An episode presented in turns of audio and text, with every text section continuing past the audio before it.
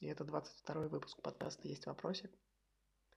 Сегодня мы поболтали с Женей Бабушкиным, великим русским писателем, который весь наш эфир просидел на плевне на самой окраине Минска. Он сам расскажет, как туда попал, и это будет интересно. Слушайте и узнаете. А для меня этот 22 выпуск стал каким-то большим рубежом. В самом конце подкаста сделаю для вас утро и расскажу, что это значит. Слушайте. Женя, привет. Привет. Привет, Никита. Я понимаю, что э, те, кто будет слушать нас в записи, не увидят твой офигенный фон, если они будут слушать это в аудио. Где ты? Я эм, просто шел по руслу мертвой реки, нашел бревно и сел на него. Э, это очень похоже на всю мою жизнь. Дело в том, что я думал, что наше интервью, наш разговор будет в аудио. Я не был готов к видео.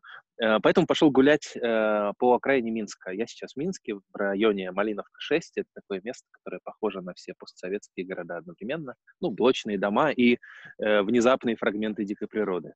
И вот я на, на дне как раз одного из таких фрагментов.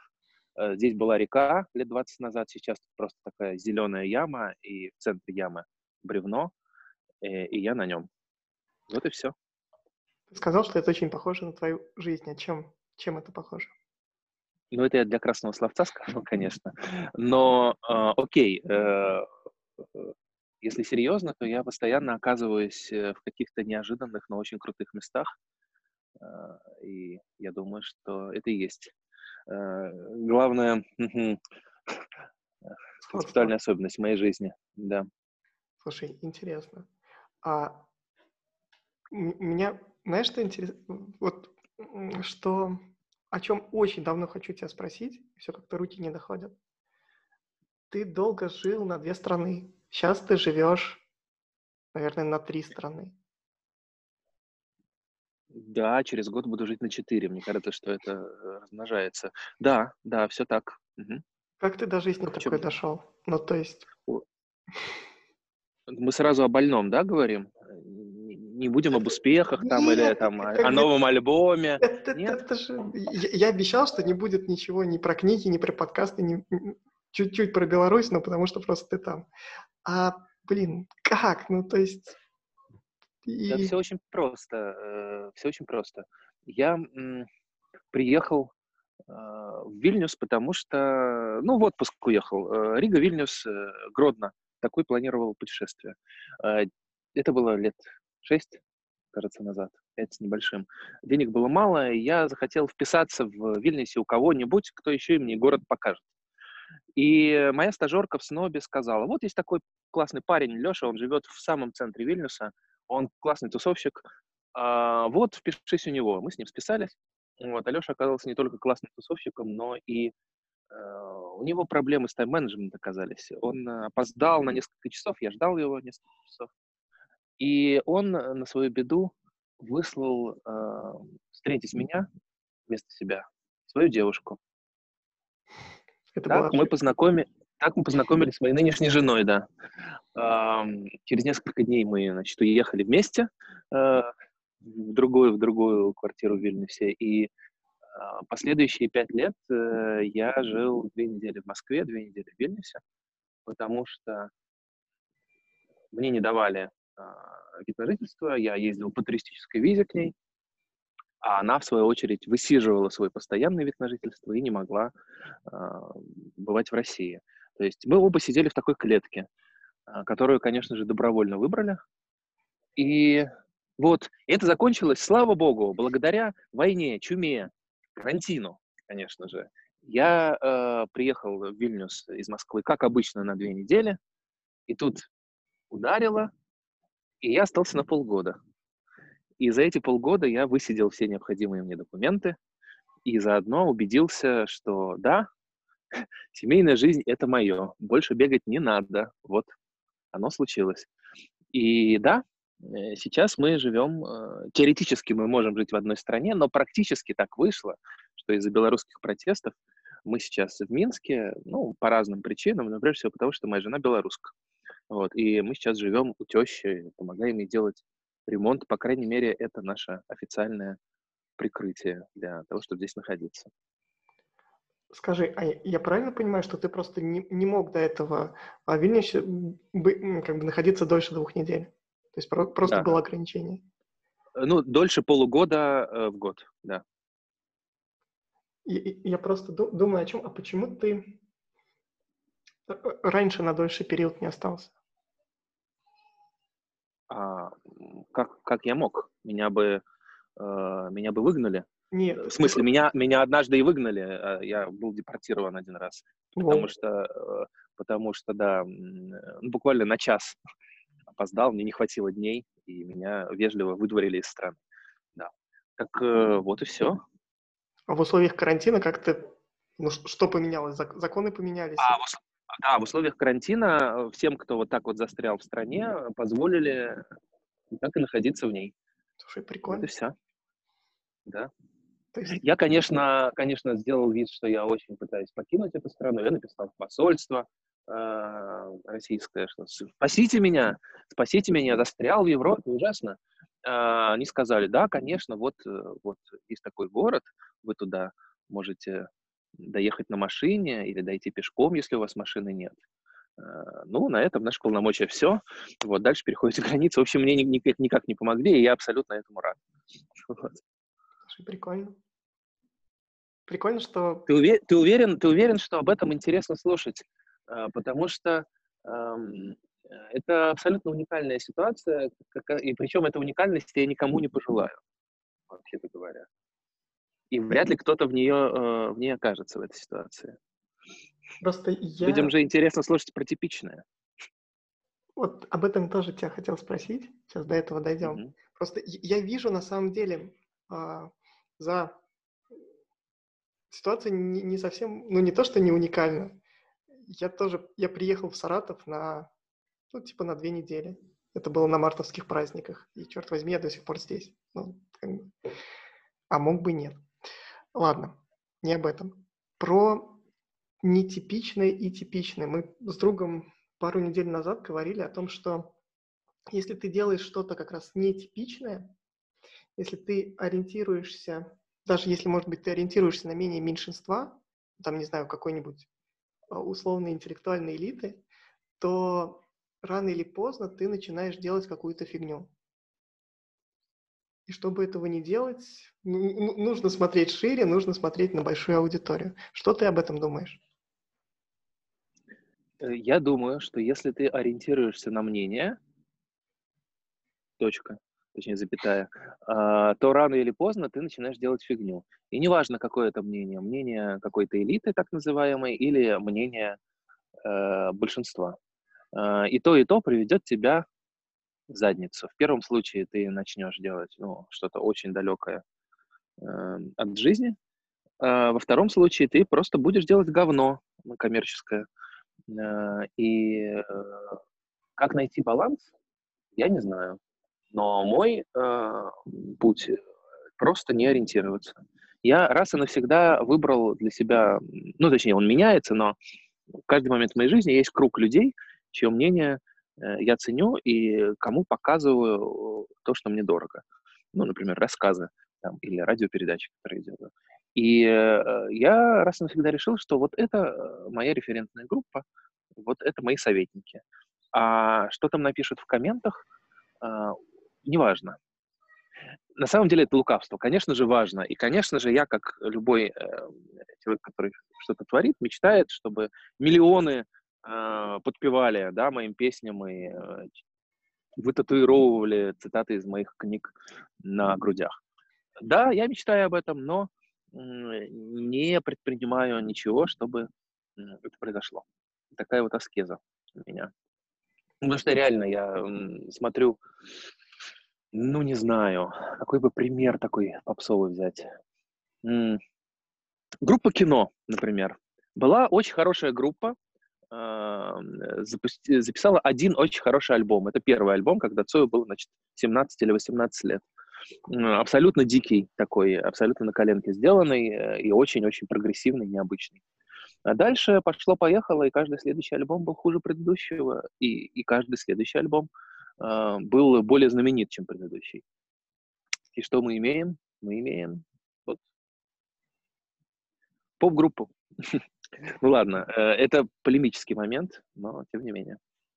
Ну слушай, то есть ты, ты связываешь вот два этих фактора популярность и то, что а, скатывалось творчество.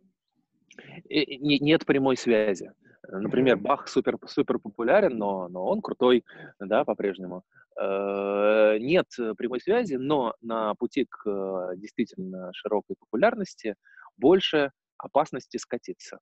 Ну и, разумеется, когда ты сидишь э, в, в башне слоновой кости и пишешь стол, у тебя тоже есть опасность скатиться. Короче, везде подстава, Никита, везде подстава, не знаю. Ты сказал, что ты с этим справляешься, что у тебя есть маленькая референтная группа самых-самых близких. Что ты еще делаешь, чтобы понять, ну, что я не понять... делаю э, да. глупости, да, какой-то? Да. Ну, прежде всего, я безжалостен к себе. Эм, не то чтобы я это делаю специально, я просто э, такой моя самая сильная сторона – это, как обычно, и моя самая слабая сторона. Э, э, адский перфекционизм, который позволяет мне делать действительно классные вещи и в то же время удерживает меня от того, чтобы делать их регулярно, например, да, потому что я бесконечно десятилетиями могу что-то доделывать. И я знаю, что я буду с собой абсолютно честен, что если э, что-то, что я выпускаю в итоге, это в итоге хорошо. А, просто в силу э, затрат.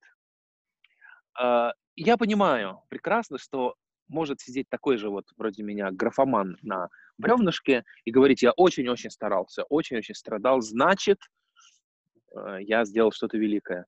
И никто его не переубедит. А, короче, я понимаю эпистемологическую слабость своей позиции, вот, но ну, вот я выбрал такой путь. Ничего не поделаешь. Ничего не поделаешь. Слушай, вот такой странный а немножко... А, подожди, а слушатели наши понимают вообще, кто тут сидит на бревнышке и наматывает травинку на, на указательный палец? Как, как ты меня анонсировал, и э, неважно, как ты меня анонсировал, с кем ты сейчас говоришь, на твой Я взгляд? Говорю с да. Женей Бабушкиным, который сидит на бревнышке э, на окраине Минска, Пожалуй, так. Пожалуй, этого достаточно. Этого реально Хорошо. достаточно. Потому что а, до этого у меня был очень такой, наверное, жесткий подход попросить героев в самом начале, в самом-самом представиться и сказать, а ты кто, чувак, и что ты делаешь? Сейчас я от этого подхода немножко отхожу, потому что мне интересно даже не то, чем ты занимаешься, а то, какой ты вот прямо сейчас. Сейчас ты Женя Бабушкин на бревнышке, и это круто. Не знаю. Окей. Договорились. Э, как бы ты сам... Э, а как ты сам себя видишь? Давай вот с этой стороны. Ну, это звучит похоже на «представься в двух словах». Давай. я могу представиться в двух словах. Давай. Евгений Бабушкин – великий русский писатель, пока недостаточно признанный но, тем не менее, уже, уже признаны настолько, чтобы понимать, что нет, не сумасшедший. Это, знаешь, главная, главная проблема писателей и вообще людей, которые очень долго пишут стол, э, сомнения. А ты точно вообще? Ты не ебанулся? Ты, ты уверен, что ты писатель? У тебя нет ни одной публикации, дружок. вот, и тем не менее, какая-то какая неведомая сила, я думаю, сила называется гордыня, может быть, э, позволяла мне много лет считать себя писателем, не имея ни одной публикации. В итоге, в итоге вот вторая книга у меня только что вышла. Э, то есть э, я думаю, что это доказательство определенное того, что да, действительно писатель. И mm-hmm. все остальное, все остальное производное от этого. Все, что я делаю, все, чем я зарабатываю на жизнь, а, это производное. Mm-hmm. Для меня, на самом деле, ты всегда был таким, ну, не то что воплощением творчества, воплощением условно, ну, как раз писателя, художника или вот как раз творческого человека, я что-то сегодня прям жутко косноязычен, я не понимаю, что со мной. Я надеюсь, я сейчас разговорюсь. А, причем не с точки зрения вот какого-то мастерового, а, не знаю, гигантом мысли, так можно сказать. Насколько мое ощущение справедливо? Э, считаю ли я себя гигантом мысли, Никита? Хороший вопрос. Не, не, кстати, нет, не считаю. Мне кажется, что я как раз э, не очень умный человек.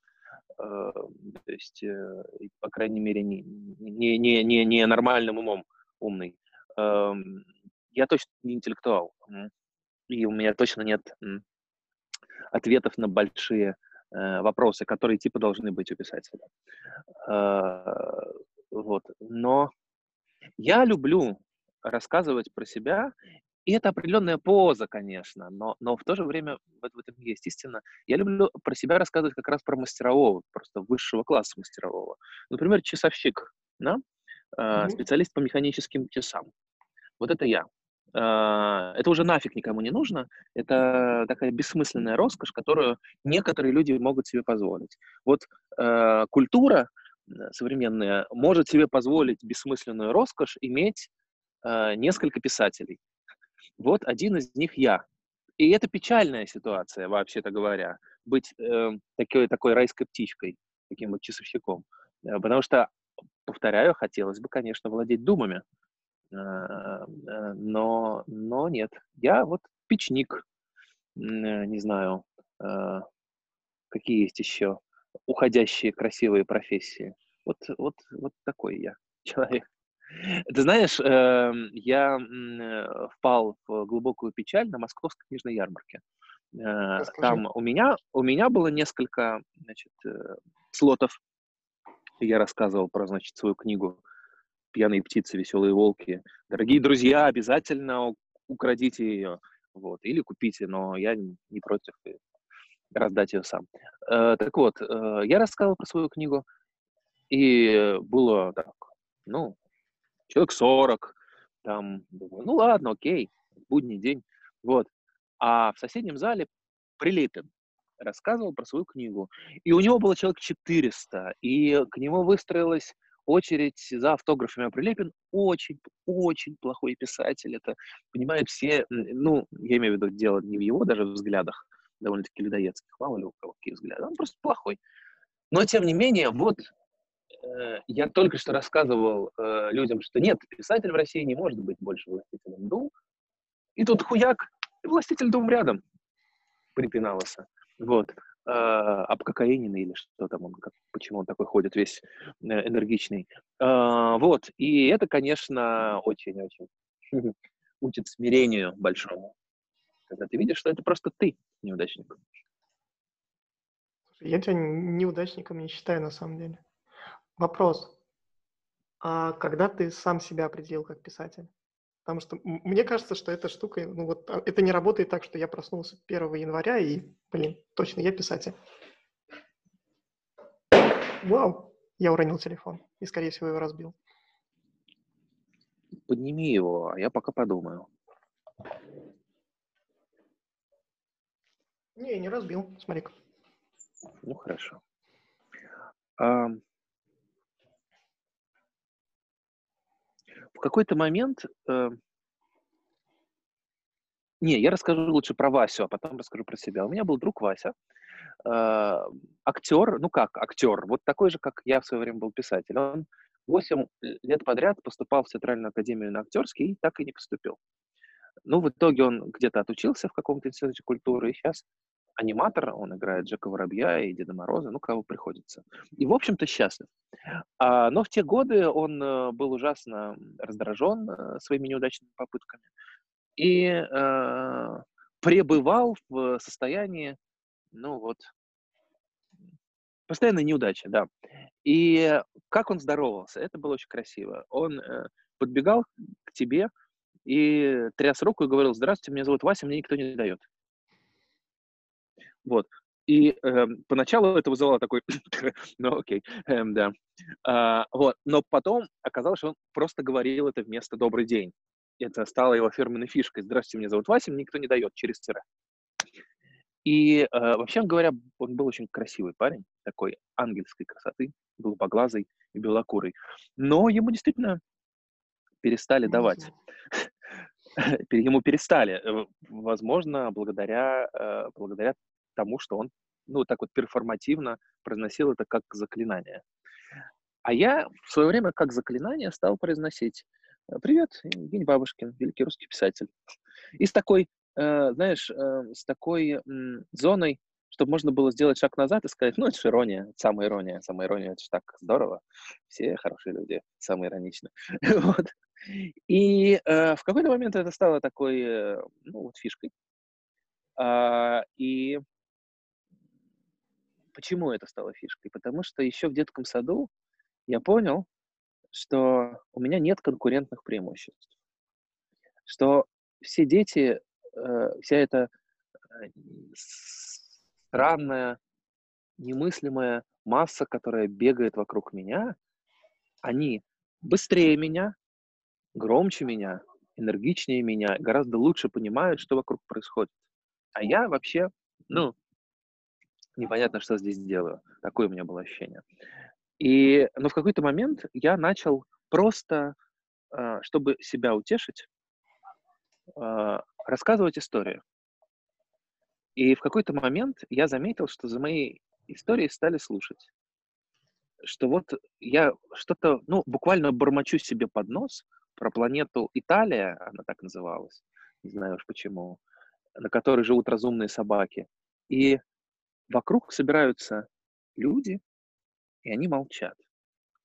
я могу своим рассказом остановить реальность.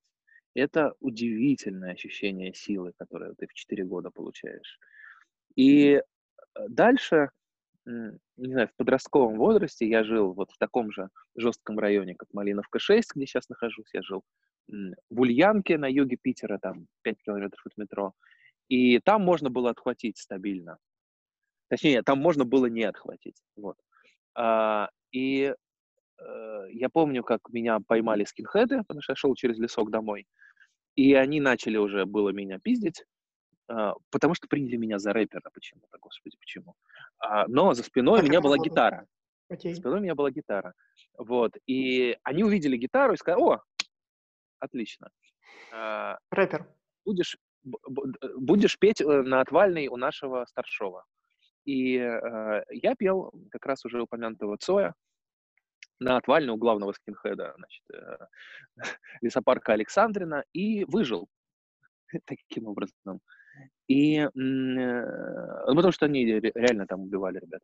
И э, такое происходило довольно часто, когда способность э, сделать что-то красивое, рассказать историю, Э, выручало меня.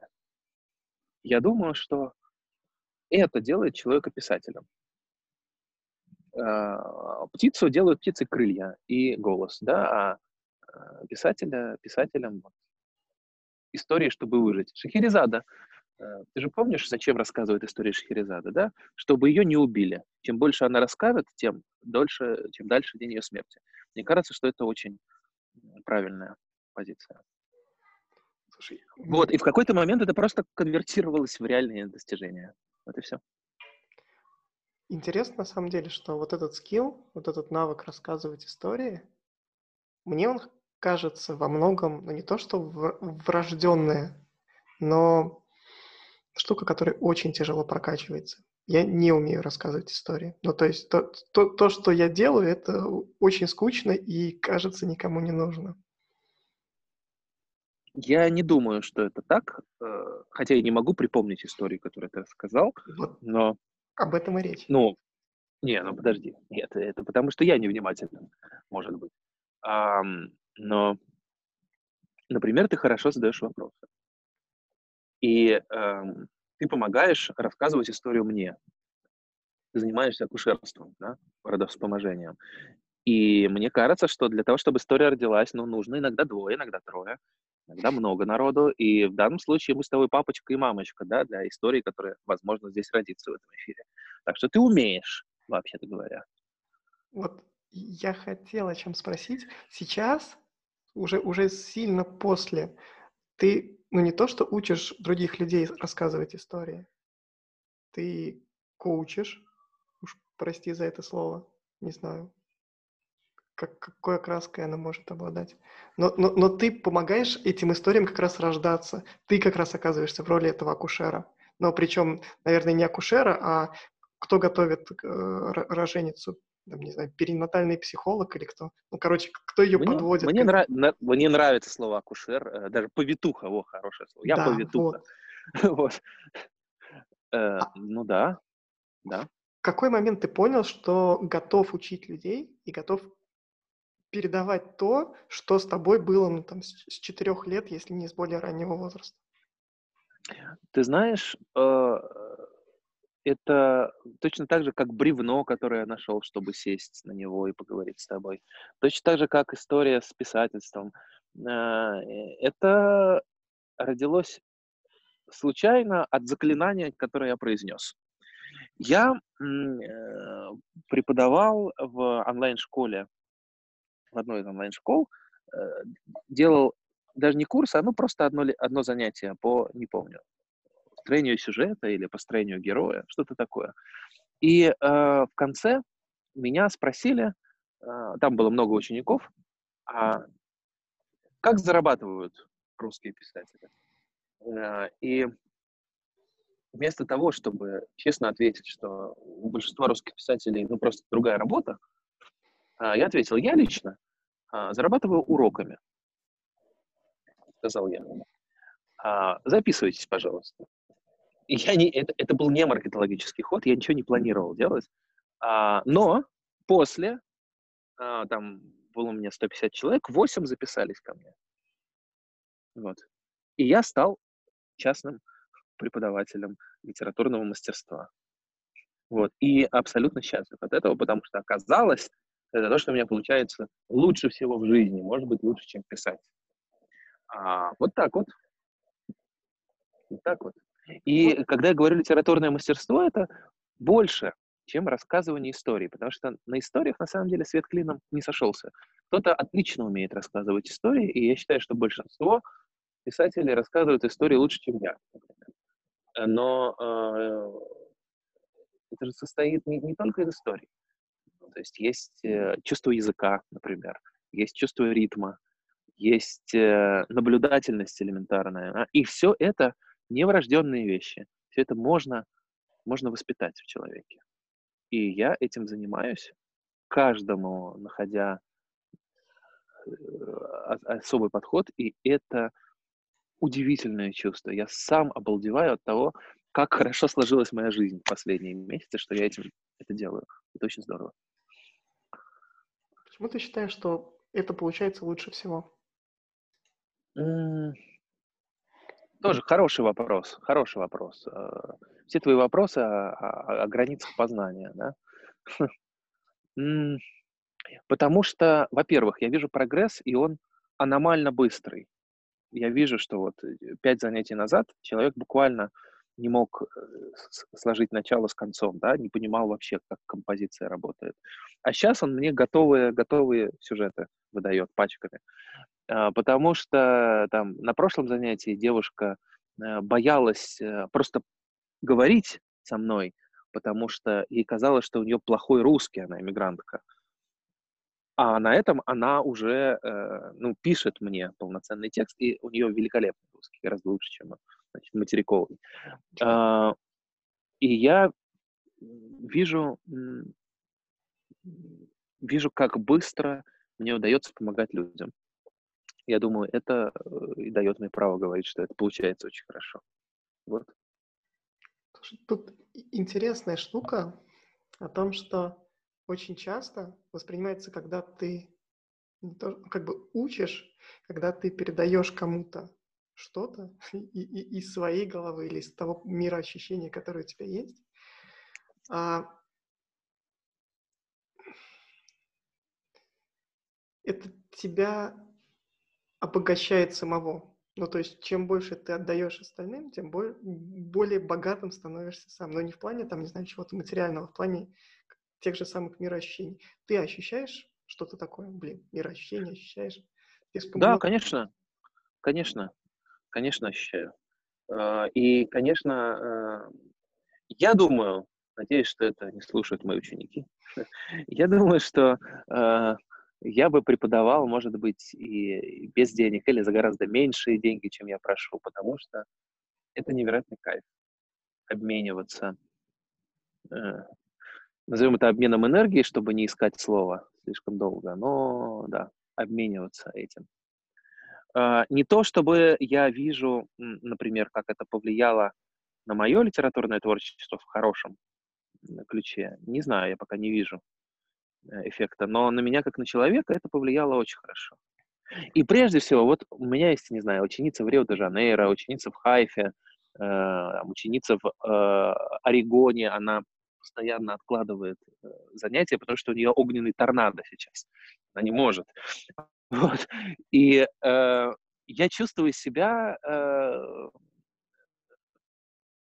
не знаю, руководителем Коминтерна или какой-то а, секретной э, суперагентской сети. У меня в, каждой, в каждом уголке мира есть человек, особенно чувствительный, да, потому что это особенность писателя, э, быть тонкокожим, да, и внимательным и так далее. У меня есть суперагенты в каждой точке мира. Я получаю э, самую э, свежую, крутую информацию о том, как реальность на самом деле устроена. Да, вот Путину говорят, я не знаю, мне кажется, это городской фольклор, но окей. Говорят, что ему каждое утро распечатывают интернет, да, и приносят. Э, вот, вот мне каждый день распечатывают, ну, реальность. За счет того, что в Орегоне, в Хайфе, в Токио и так далее у меня есть свои люди, и они говорят, сегодня я видела жирафа. Ты знаешь, Женя, жираф совсем не такой, какой я думала. Вот. И это невероятно. А что в этом плохого? Есть что-то такое, что тебе не нравится в преподавательстве и вот в коучинге? А, пока нет. Пока нет. Я думаю, что однажды, может быть, очень скоро, я э,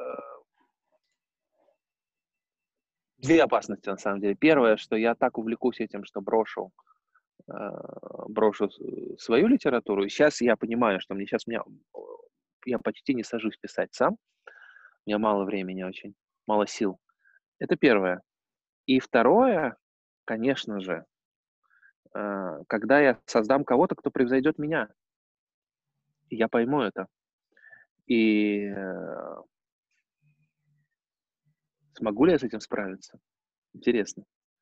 Я видел немало учителей, пожилых особенно учителей, которые давили своих лучших учеников э, бессознательно, а может быть и сознательно, ощущая ревность. И вот я бы не хотел стать таким. У меня одна есть ученица, она уже кандидатка лучшие ученики, Вера такая. Э, э, она сейчас немножко пишет под меня, я научил ее писать, как я. Э, не, не, на, не на пустом месте, она уже что-то умела, конечно же. И вот я думаю, что если она дальше будет на этом пути, то ли там лет через пять она меня превзойдет. Ну, может быть, если я остановлюсь. И что я буду чувствовать тогда по этому поводу? Сейчас я чувствую только огромную любовь к ней, потому что это... Э, у меня пока нет детей, я думаю, что это сублимация какая-то, конечно, в какой-то степени. Э, я немножко усыновляю, удочеряю их всех. Вот. Слушай, ты вот сейчас начал говорить про любовь. В, в эту сторону тоже странный немножко вопрос. У меня всегда было ощущение э, о тебе, как о человеке, который любит, во-первых, ну не, не то, что любит жизнь, чувствует жизнь и любит людей. Вот прям по-настоящему. Вот той, той самой а, какой-то чистой, незамутненной любовью. Я людей долго очень терпеть не мог, и кажется, только сейчас я их по чуть-чуть открываю. Вот. Странно звучит, но правда. Как ты ощущаешь? И это, это действительно э, странная история. Потому что если ты поговоришь, например, с э, моими бывшими сотрудниками, ну, не знаю, в СНОБе, например, да, я руководил отделом большим, и я искренне думал, что я, значит, э, хороший начальник, заботливый и так далее. Но а, в итоге оказалось, все мне жаловались, что я, ну, просто задавил их авторитетом, а, да, я не давал им развиваться и так далее. Был очень авторитарным. И э, в работе я действительно очень авторитарный, очень упертый, э, и не знаю, чувствуют ли мои коллеги, например, эту любовь. Но, но да, я люблю людей. А, мне, э, меня жена моя, кстати говоря, даже с некоторым упреком говорит, ну ты очень любишь людей, ты любишь вообще вот всех подряд, ты любишь тех, кого не стоило бы любить, ты любишь тех, на кого ты, значит, э, можешь походить, Э, в плохом смысле слова, да, но ты не выстраиваешь между ними дистанцию. Э, я, эм, мне просто ужасно интересно. И мне нравятся люди, как вот... Э, да, черт возьми, я люблю людей. Это самое интересное, что есть в мире. Да. Ну, а, но при этом, при этом, я вспоминаю себя, не знаю, 10 лет назад, я думаю, что эта любовь возникла как попытка, ну, справиться с, с э, ужасными чувствами, которые я испытывал. Ну, в принципе, я был в многолетней депрессии, и она возвращается периодически. Я ужасно труслив, ужасно гневлив, ужасно горд и э, ревнив и завистлив. Я наделен всеми мысленными качествами относительно значит, окружающих. И мне кажется, что я воспитал эту любовь э, вместо того, чтобы чувствовать все эти вещи. Гнев, зависть, другие смертные грехи. Слушай, но есть люди, которых ты терпеть не можешь. Ты, ты сам и мне об этом говорил, и просто в каких-то разговорах, мне кажется, об этом упоминал, что ты ненавидишь предпринимателей. Ну, то есть, типа... Нет, это не так. Это не Окей. так. Расскажи. Сейчас э, обидятся мои друзья-предприниматели. Нет, я не люблю людей, действительно терпеть не могу людей, которые следуют э, четкому пути, которые э, надевают ливрею и вот так ее и носят, э, которые выбрали э, лагерь, например, и э, любой ценой остаются в нем, даже ценой там, истины, любви и красоты. Люди, к которым их маска приросла, вот они мне не нравятся. А, поэтому если предприниматель не просто предпринимает, а ходит на семинары для предпринимателей и в кажд... через слово вставляет, значит, э, слова эффективности, саморазвития и э, еще и, значит, своих несчастных таджиков, которые на, нему, на него работают, говорят, говорит им, им, ну, что же вы тут не развиваетесь, я же вам зарплату повысил до 8 тысяч рублей. Э, вот. Вот если он такой, если он карикатурный предприниматель, а таких очень много, почему-то среди предпринимателей их очень, их больше, чем среди кого-то еще. Uh, таких я ненавижу. Вот прям. Я не люблю карикатуры. Uh, и люблю людей. Вот. Uh, а предпринимателей нет. У меня есть один ученик, э, он не просто предприниматель, он миллионер, вообще-то говоря. И я, конечно, перед тем, как э, начать с ним заниматься, очень долго проверял себя на, на, на яйцеглист. Значит, э, ну что, Евгений, э, ты будешь завидовать этому человеку? Потому что он за, зарабатывает в день столько, сколько ты за всю жизнь заработаешь. Будешь? Да, ты будешь ему завидовать. А потом мы включили Zoom, и он оказался отличным мужиком, э, умным, добрым, э, заработавшим все это как бы случайно, хотя понятно, что не случайно, и э, зависть моя прошла, и э, чистый интерес занял ее место. А, вот так. Короче, для того, чтобы полюбить человека, мне достаточно с ним просто перекинуться парой слов. Мне кажется, что это универсальный рецепт. Хочешь кого-то полюбить, ну просто узнай его немножечко. Вот, немножечко. Понятно, что в случае с белорусским ОМОНовцем, наверное, это не пройдет, но, но есть исключения, окей. Ну и сегодня, в том числе не о них. Да очень такой странной штуки. Мне кажется, я тебя поймал. Может, сейчас поправишь? Давай. Ты э, сказал, что не след... как бы ты не, не любишь, когда следует четкому пути, когда как раз я предприниматель до мозга предпринимательских костей. Но мне кажется, сам, ты сам встал на вот этот путь достаточно четкий, с, определив себя как великий русский писатель. Угу. И где что-то противоречие, где что тут меня поймал? А, ну, если логическую цепочку продолжать, то получается, что ты не любишь тот путь или то восприятие, которое сам же заложил десятки лет назад. У меня очень сложные отношения с собой. Да. Интересно. Я не могу сказать, что я сильно люблю себя. Точнее, иногда я впадаю ну, просто в какие-то нарциссические эпизоды и самоупоение. Да, такое бывает. Но иногда я впадаю в самоуничижение, оно настолько же искреннее. Эм, я думаю, что это описывается очень простой вещью проблемы с самооценкой, но, возможно, проблема где-то глубже. Не знаю.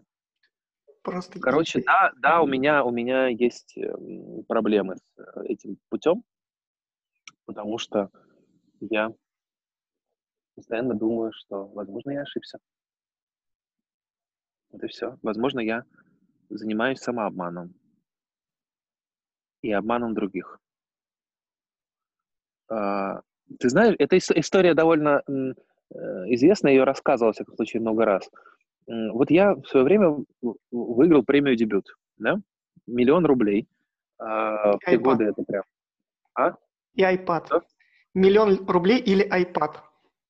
Да, я рассказывал, да, про это? Вот, миллион рублей или, или iPad. iPad давали шорт-листерам, а миллион победителю. Так вот, и э, ты знаешь, э, с каким количеством рассказов я выиграл этот миллион рублей? Э, четыре рассказа. Четыре рассказа, каждый размером в страничку. Вот. И э, эм, я стоял на сцене, мне вручали этот конвертик, и я чувствовал себя, конечно же, самым большим шарлатаном в России. Вот, э, потому что, ну, ну, блин, нехорошо. Да, у тебя всего четыре рассказа, а ты уже типа лучший молодой русский писатель. Э, и э, вот таким шарлатаном я чувствую себя постоянно. Вот и все. Слушай, мне эта штука напоминает... Я, я сейчас боюсь входить в, в, в эту зону, чувствую ее зоной боли.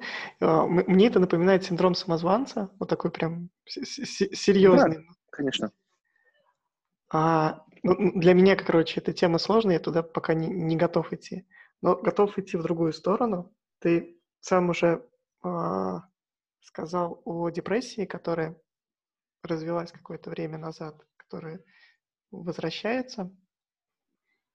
И ты у меня в Фейсбуке в комментариях писал про работу с э, психоаналитиком классическим. Угу. Давай эту штуку копнем.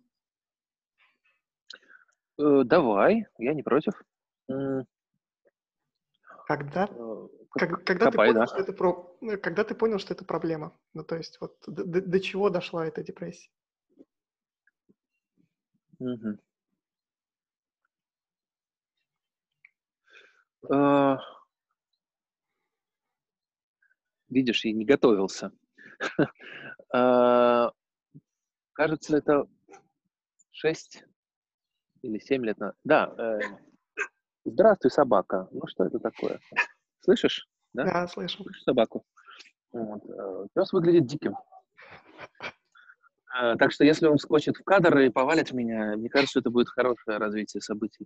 А, и собака, здравствуй. А, семь лет назад э, я... Он подходит. Здравствуй. Он очень большой. Я не боюсь собак, но, но я здраво оцениваю Э, вот, свои шансы против волкодава.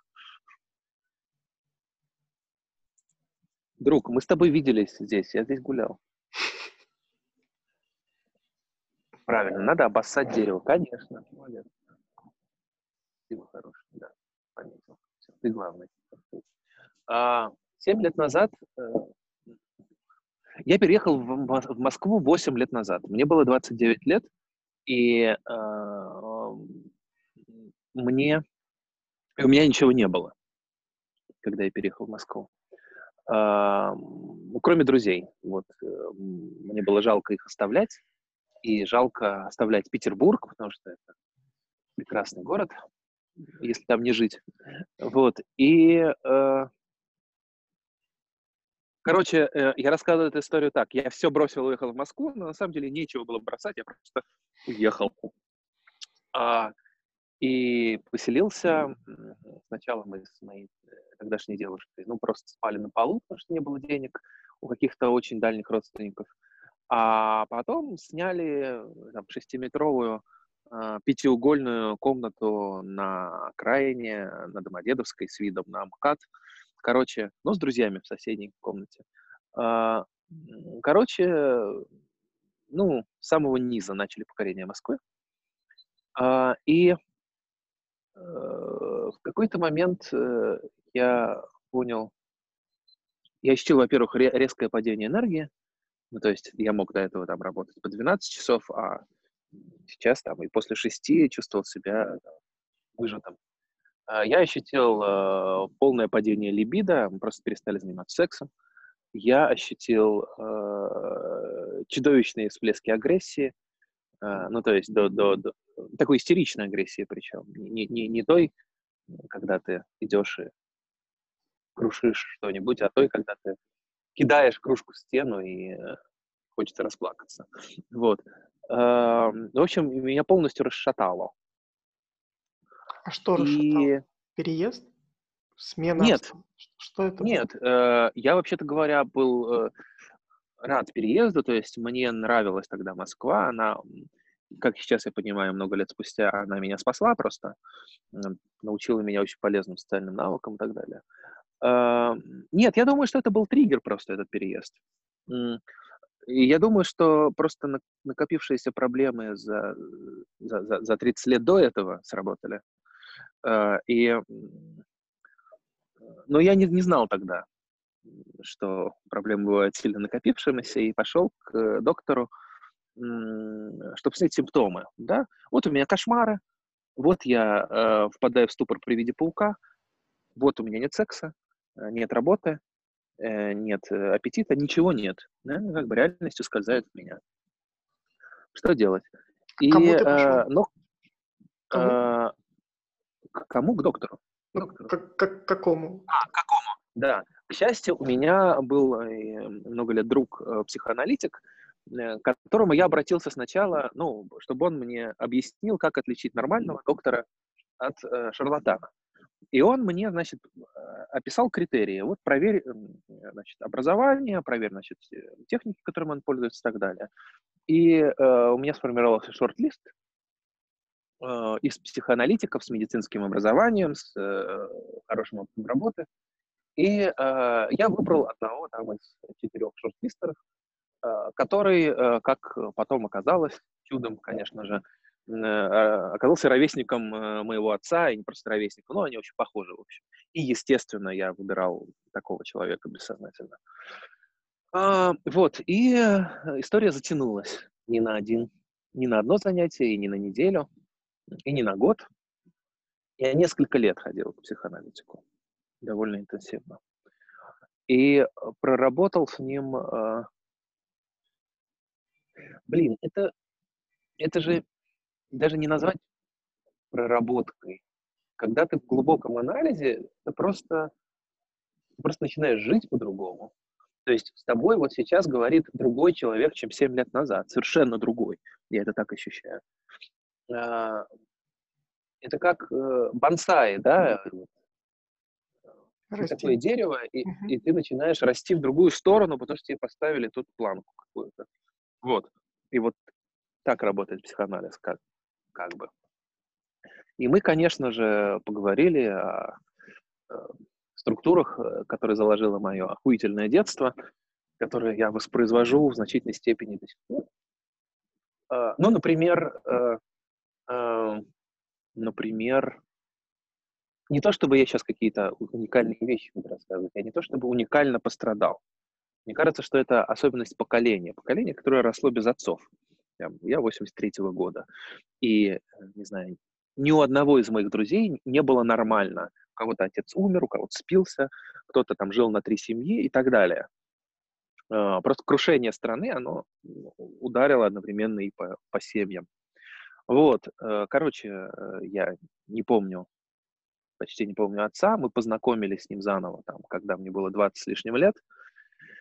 А, и потом, ну, и мы 15 лет, я 15 лет не мог там ему позвонить и сказать, отец, я все-таки хочу с тобой увидеться и поговорить. И это было одним из результатов анализа, кстати говоря. Мы увиделись и поговорили. Он хороший человек, вообще-то говоря, но просто все сложно. Мне слишком его не хватало, чтобы признать, что он хороший человек. Вот. Ну, например, вот эта история с отцом была проработана. История с мамой моей замечательной. Uh, у нас uh, крутая семья. Два века, два века uh, детей воспитывают бабушки. Меня, меня воспитывала бабушка, мою маму воспитывала ее бабушка, ну и так далее. То есть это такое перекидывание детей через поколение. Uh, и это, это, ну, два века это я загнул, но окей, ну точно там, до войны это началось. Вот. Uh, и это такое прям, если бы я был гадалкой, я бы сказал, что это родовое проклятие. Но это действительно что-то, что мы очень охотно воспроизводим. Короче, меня воспитывала бабушка и дед. Вот. И этого я тоже очень долго не мог простить маме. А, и когда ты с самых ранних лет не можешь что-то простить, когда у тебя э, там, где должна быть любовь, э, некоторые называют ее безоговорочной, но, по-моему, это иллюзия, ну, неважно, там, где родительская любовь, у тебя что-то другое, а, ты вырастаешь немного, ну, таким, расшатанным. И однажды, а, насколько бы хорошо твоя жизнь не складывалась, эта расшатанность приведет к тому, что ты, может, кого-то убьешь, а может, к счастью, всего лишь бросишь кружку в стену. И это мой случай. И это тоже, это тоже мы проработали. Потом я обнаружил, что я наркоман в психоанализе. И это было потрясающее знание. Потрясающее знания. Ну, то есть, окей, а, я действительно там 10 лет курил. А, мне кажется, тебе знакомая история, да? Ты тоже бросишь курильщик, нет? Я бросивший, но я не 10 лет, мне кажется, меньше. Ну, окей, мне кажется, ты очень много вещей бросил вообще. А, и, а я бросил только курение. вот. И, э, и окей, и а, аналитик спросил меня очень так ласково, даже не спросил, как-то мы сами вышли на этот разговор, а сколько я пью, а часто ли я употребляю наркотики и так далее. Ну, какая трава не наркотик, не, не часто. И, вот, и, ну да, я, я позавчера принимал экстази, и сейчас я немножко... Но это же ну, это нормально, это же не героин. Я же человек э, осторожный, я же знаю, а, от каких бывает химическая зависимость, от каких нет. Да, это правда. Да, это довольно понятный список, что сколько бы ты ни съел ЛСД, э, тебе не захочется принимать еще и еще, а э, после одной сигареты э, ты можешь выкурить пачку и так далее. Дело не в этом. Дело не в химической зависимости, а в том, а, что эти вещи, химические, например, какие-то, или, не знаю, другие вещи, какие-то э, ритуалы, да, в реальности, не знаю, игры, э, какие-то э, люди даже э, выполняли в моей э, жизни роль наркотика, роль какого-то быстрого заместителя чего-то большего, чего-то очень важного. Э, вот тебе нужен фундамент, а ты веточку кладешь. Точнее, много-много веточек. Вот, и вот это так работает наркомания, кажется. Я наз... В данном случае наркомания, это, конечно, метафорическое слово немножко. Зависимость. Ну, скорее... Зависимость, зависимость, зависимость, конечно. конечно. Вот, и я обнаружил, что я суперзависимый человек. А, и, эм, и от этого нельзя до конца избавиться, мне кажется. А, но от каких-то вещей я избавился. Вот так это было. И я удивлен, насколько увлеченно я это рассказываю себе. Слушай, интересно, знаешь, в каком плане? А видишь ли ты, что вот эти годы, реально годы терапии, э, годы анализа, годы работы с аналитиком, они дали что-то, что ты сейчас можешь использовать, в том числе для творчества и для того, чем ты сам занимаешься? Да. А да. что это? А, но они не дали, они наоборот забрали. А, Скажи. Я, я начал замечать, какие моменты я использую текст как э, терапию. Мы все это делаем. От этого не надо избавляться до конца. Но э, если у тебя на каждой, в каждой строчке кто-то тычет ножом другому в глаз, понятно, что есть некоторые проблемы, скорее всего. И вот э, анализ э, позволил мне замечать, в какие моменты я увлекаюсь сублимацией самых темных чувств через творчество и избавить избавить э, текст, очистить от этого. Э, был такой драматичный момент с моей женой, тогда еще не женой. Мы познакомились, э, я рассказывал уже как, э, мы очаровали друг друга. Она знала обо мне как о сотруднике СНОБа и э, репортере, э, но погуглила и нашла рассказы. И она мне потом много лет спустя даже рассказала, что в тот момент она решила, она думала, остаться со мной или нет. А, потому что она прочитала несколько рассказов, и ее стало тошнить. А, буквально физически. И стало очень плохо от этих текстов. А, она очень чувствительный человек и очень такой соматизирующий. А, ей стало очень плохо. И она так не объяснила, почему. Но я думаю, она просто ее организм просто не, не мог принять, что вот все это, довольно тяжелое содержание, которое она увидела в рассказах, все это имеет доступ к ней теперь, это рядом с ней. Она подпустила хищника очень близко. Вот. Я думаю, что это был страх. Так вот, э, я за эти годы стал писать гораздо, гораздо ласковее. Благодаря анализу. И это срабатывает, то есть больше никого не тошнит от рассказов, но э, кто-то мне периодически пишет люди, что там они вот э, знаю, в, тяжелой болезни обратились к моим книгам, и им стало лучше и так далее. И это бесценное, конечно, бесценное чувство. Я сейчас вот. проглядываю вопросы. Да, говори, сори. Нет, нет, я закончил. Я наматываю травинку на палец снова. Собака ушла? Да, но, но появилась птица. Кажется, это ворон, ворон да. А, я проглядываю вопросы, понимаю, что, наверное, это будут вопросы какого-то а-ля Блица. Я никогда такого не делал. Попробую. Может, получится. Почему ты пошел на театроведение? Потому что я хотел, чтобы меня э, научили писать, э, где-нибудь там учили хорошо, и потому что я боялся э, плохо сдать английский. У меня был плохой английский, и на филфак меня стабильно не брали, и я даже струсил и не стал поступать на филфак. Вот. И я пошел по легкому пути на театроведение. А как ты начал заниматься музыкой? Uh, дед, uh, ну, меня всем полезным навыкам научил дед, и в частности он научил меня играть на гармоне, вот, на двухрядной. И я, а потом я нашел пластинки, uh-huh. а, и, и проигрыватели стал их ставить. Пластинки оказались классической музыкой. Я совершенно обалдел, что вот, вот есть такой Вивальди, например, это поразительно, когда ты ребенок. И я стал писать сюиты и там, симфонии на этой же гармонии. Ничего себе. Вот так так началось. Записи, конечно же, не осталось, но, короче, вот так. Я когда готовился, наткнулся на твой YouTube, и у тебя там лежат записи песен. Мне кажется, их да. материалом приложу, но, блин, очень круто. Расскажи о своей любви к совам. Почему совы? А, я, я, я не знаю, кстати говоря. а, а это прям, да, это прям все знают, что я люблю сов? Это очевидно.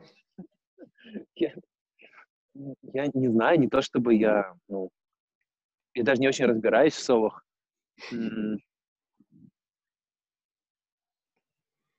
Ну, вот сколько ты вопросов задал, и наконец-то сложный, Никита. Я старался. Понимаешь? Глубокая проработка материала. Такая. Мне кажется, что в сове воплотился мой жизненный идеал. Вау. А, да. А, ты знаешь, а, зачем совам такие широкие лица? Ну, назовем это лицами. Особенно, знаешь, есть такие неясыти, у которых, ну, лицо как два диска. Это даже называется у них лицевой диск. Я бы воспринял это как, типа, напугать другого более крупного хищника, что, типа, я, громадина. Не нет, нет. У, у любого другого животного, да, это действительно было бы напугать. А у совы это акустический инструмент. Благодаря этим лицевым дискам э, звуки, которые они улавливают, ну, они как-то лучше распределяются, короче. Э, в общем, сова э, создана э, Богом, чтобы слышать. Вот. И мне кажется, что это и такое единственное животное. И э, мне кажется, что я тоже создан Богом, чтобы слышать. Вот. А, плюс э, сова, вообще говоря, очень опасный зверь, и сова может убить человека, ну, если очень сильно постарается, конечно. Например, ну, филин, теоретически большой филин, может клюнуть тебя в глаз и проникнуть до мозга. Да? Ну и вообще, ну, блин, это один из самых крупных хищников летающих.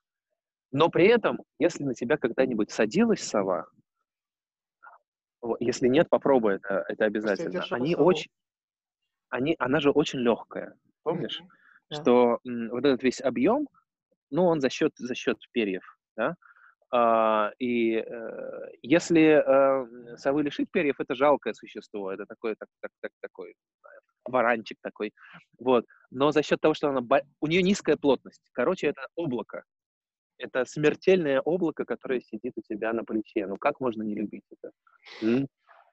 Вот. Блин. Жень, спасибо тебе огромное за это, в, том числе за рассказ о совах. Я понимаю, что еще бы я мог продолжать блиться, у меня остались вопросы, но я тебя не буду держать на бревне.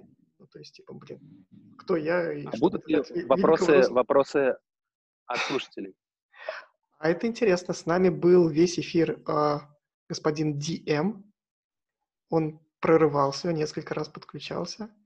А, если вы готовы к нам присоединиться и задать вопрос Жене, сделайте это. Либо молчите, и мы, мы будем помнить о вас как о Диме, который все очень внимательно слушал, но ничего не сказал. Блин, это сейчас, это сейчас звучало как давление. Короче, если комфортно, подключитесь, если нет, напишите в чат. Новая этика. Типа. Господи, новая этика. Пока DM подключается, у меня есть два обязательных вопроса, которые я всем задаю в конце. Во-первых, кого позвать на следующий эфир? И назови, пожалуйста, трех человек. Э, любые люди, да? Абсолютно. Блин, вот опять же, это как совы, это, это надо было под, надо было подготовиться, да. А...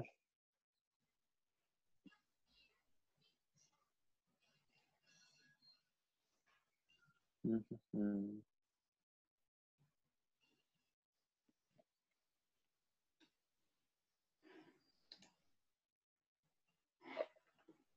Я не знаю, почему э, этот вопрос вызывает у меня такое, э, такой ступор.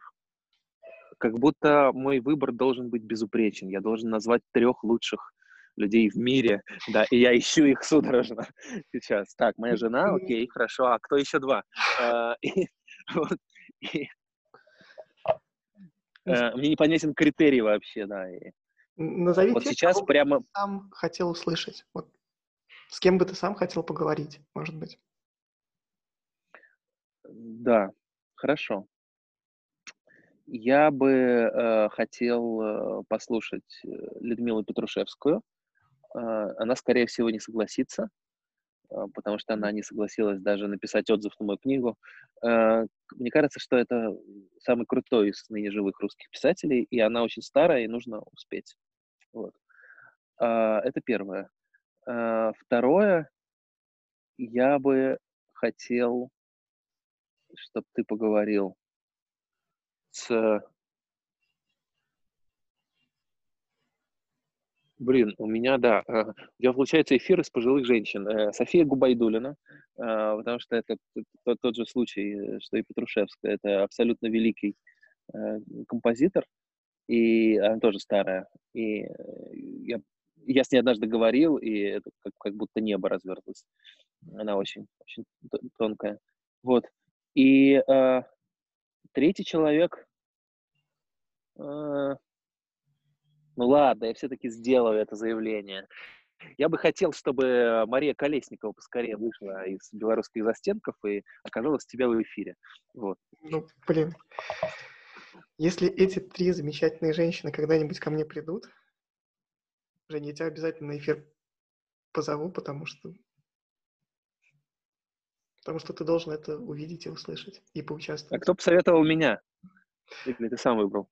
Я тебя выбрал сам. Тут не было э, дружеского совета. Так тоже, так тоже можно. Так что, э, Дмитрий Марков э, или Денис Михайлов или Дэн Маккарти? Нет?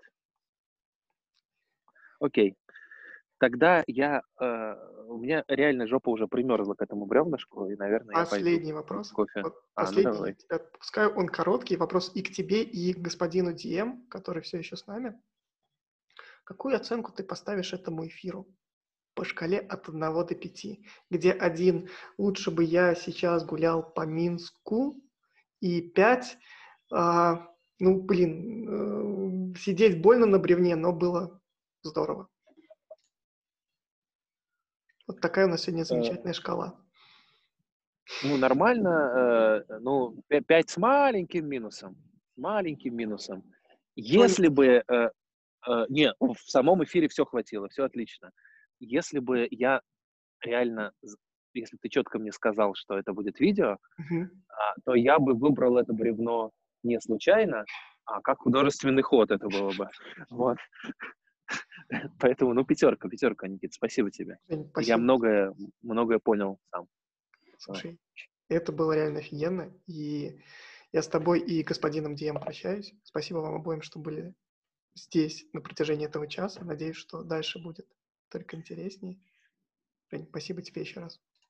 Йоу. Пока-пока. Как я обещал, записываю для вас аутро. 22 выпуск и 21 прошлый с Милей Котлеровой я записываю в каком-то совершенно другом настроении. По-настоящему ощущается, что начался второй сезон.